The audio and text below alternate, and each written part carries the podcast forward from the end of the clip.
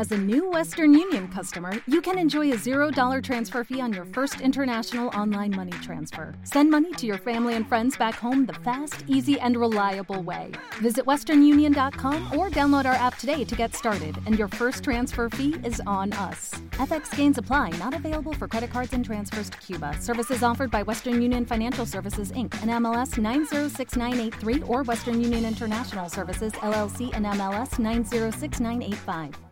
Bienvenidos al Polipodcast, un espacio donde nuestros participantes comparten las novedades en el ámbito de la docencia, la investigación y la extensión de la Facultad Politécnica de la Universidad Nacional de Asunción.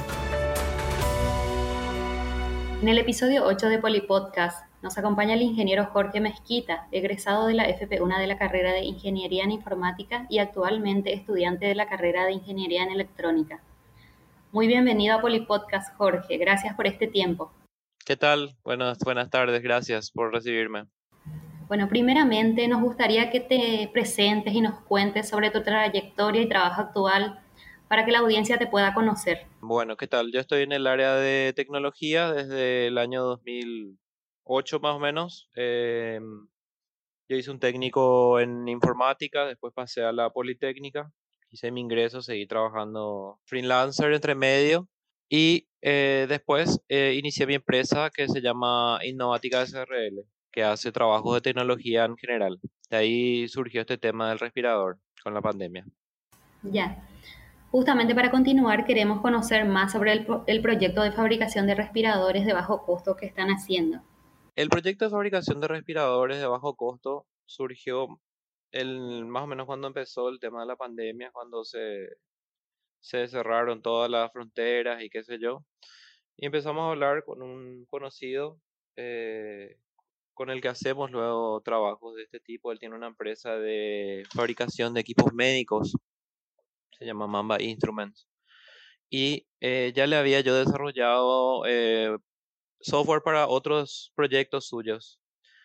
Entonces, eh, yo quería por lo menos hacer el, como ellos son una empresa, yo quería hacer la parte de desarrollo de un respirador basado en Ambu, como hicieron otros equipos, y él quería pasar a un diseño más duradero de respirador, que es lo que, o sea, un, respirador de verdad, vamos a decir, ya que los, los respiradores de Ambu medio están por verse si cuál es su futuro.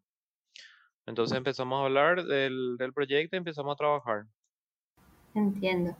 Entonces la idea surgió desde la experiencia previa de ustedes en cuanto a elaboración de instrumentos.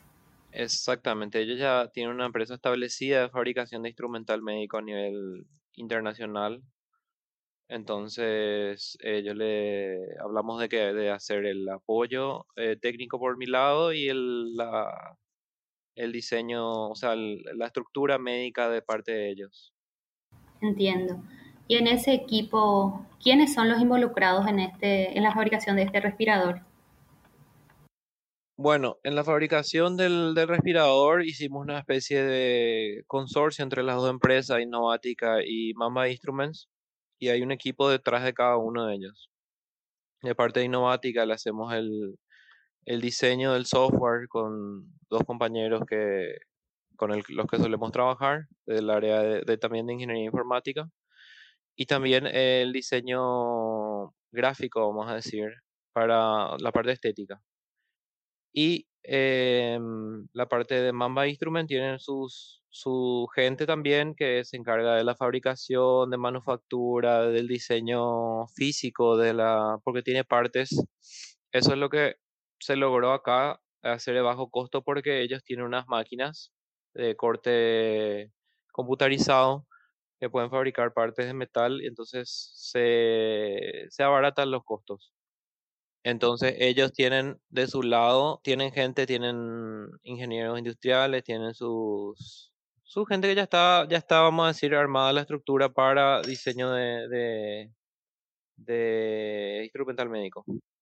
¿Y en qué etapa se encuentra el proyecto ahora? Sí, bueno, mira, nosotros en un principio hicimos un prototipo con lo que había, o sea, con los componentes electrónicos que teníamos nosotros en la empresa, con las partes que tenían ellos de, de otros proyectos. entonces se hizo lo mínimo que podíamos lograr, porque nosotros hablábamos con los proveedores, qué sé yo, por ejemplo, proveedores de válvulas solenoides, que es un componente importante del respirador, y te decían seis meses de, tiempo de fabricación. Entonces nosotros nos pusimos a, por ejemplo, desarrollar válvulas solenoides, que no, no es muy lógico a nivel producción, pero no se iba a tener en realidad disponible nada de eso para comprar. Ahora nosotros eh, estamos terminando de armar cinco unidades de prototipo de un prototipo basado ya en componentes, componentes comprados en gran parte. Nosotros fabricamos, obviamente, lo, lo, que, lo que no podemos conseguir, lo que nos permite ser, hacer un, un equipo barato, que es una, una, parte principal de metal y las placas electrónicas que desarrollamos nosotros, que diseñamos nosotros. Y estamos en proceso de certificación, porque los respiradores no se pueden o sea, nadie en el mundo puede usar un respirador si no está certificado, que tiene lógica porque es un equipo demasiado crítico. Entonces estamos armando todas las, estamos juntando todas las documentaciones para llegar a un, a un equipo certificado. Estamos, vamos a mandar a certificar a Estados Unidos. ¿Eso tiene un proceso tarda o cómo sería? Tiene un proceso largo, realmente. Y aproximadamente, o sea, la, la certificación eh, básica, porque hay varios tipos de certificación, está la certificación de la FDA, está la certificación, se, se hizo un programa especial de certificación para la emergencia de COVID, porque salieron unos cuantos ya eh, respiradores, y la NASA hizo el suyo, hicieron en España, hicieron en Brasil, en Argentina. Entonces se hizo un proceso más acelerado de certificación que se llama la EUA, pero básicamente es para la emergencia del COVID. Entonces, esa certificación eh, tomaría más o menos un mes, donde se hacen pruebas, pruebas destructivas sobre los respiradores que se envían, pruebas eléctricas, pruebas de ruido, se hacen pruebas de todo tipo para asegurarse que el respirador funciona como, como debe. Entiendo. ¿Con qué financiación contaron para la fabricación? Con financiación propia solamente. O sea, eh, Mamba de ambas empresas. Exactamente, exactamente. Entiendo. ¿Y cuál sería el siguiente paso ahora? Y mira, eh, nosotros en realidad no estamos apuntando a vender los respiradores acá en Paraguay porque la estructura de, primero que la estructura de certificación no existe acá. Segundo que no hay tampoco mucho interés de, de parte ni del ministerio ni del gobierno de tener eh, respiradores hechos en Paraguay. Está, o sea, eso está demostrado porque nosotros somos dos equipos que están, estamos queriendo hacer respiradores de verdad hechos acá y estamos en comunicación con los dos equipos y ningún tipo de ayuda ni de interés hubo de parte del, del gobierno ni del ministerio para acelerar un poco el proceso a ninguno de los dos equipos. ¿Entendés? Entonces, nosotros queremos llegar a esa certificación. Estamos analizando también la posibilidad de certificar en Argentina. Estamos viendo cuál de los dos va a ser más rápido. Y certificar y vender en el exterior. ¿Algo que quieras agregar o dejar como mensaje a la audiencia de Polipodcast? No, realmente que, que hay, hay forma, hay mucha gente que está, que puede hacer cosas acá en Paraguay, que, que puede avanzar en problemas. Justamente estaba hablando con, con mi director de carrera actual y me dijo, era tan fácil solucionar el tema de los respiradores. Bueno, no es tan fácil, pero fue relativamente fácil. O sea, hay mucha gente acá en Paraguay, tanta gente capacitada, hay tanta gente que quiere hacer cosas, que quiere mejorar las cosas y no hay tanto esa estructura de apoyo de, del gobierno, de, de otras instituciones que, que, que, impulsen, vamos a decir, la innovación. Eh, hay que seguir trabajando, hay que ir avanzando de a poco. Jorge, una vez más, en nombre del equipo Polipodcast, gracias por este tiempo en tu agenda. Y gracias a ustedes por invitarme. Gracias por acompañarnos en este espacio. Hasta el próximo episodio.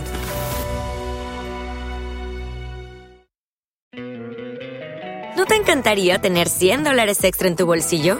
Haz que un experto bilingüe de TurboTax declare tus impuestos para el 31 de marzo y obtén 100 dólares de vuelta al instante Porque no importa cuáles hayan sido tus logros del año pasado, TurboTax hace que cuenten. Obtén 100 dólares de vuelta y tus impuestos con 100% de precisión, solo con Intuit TurboTax.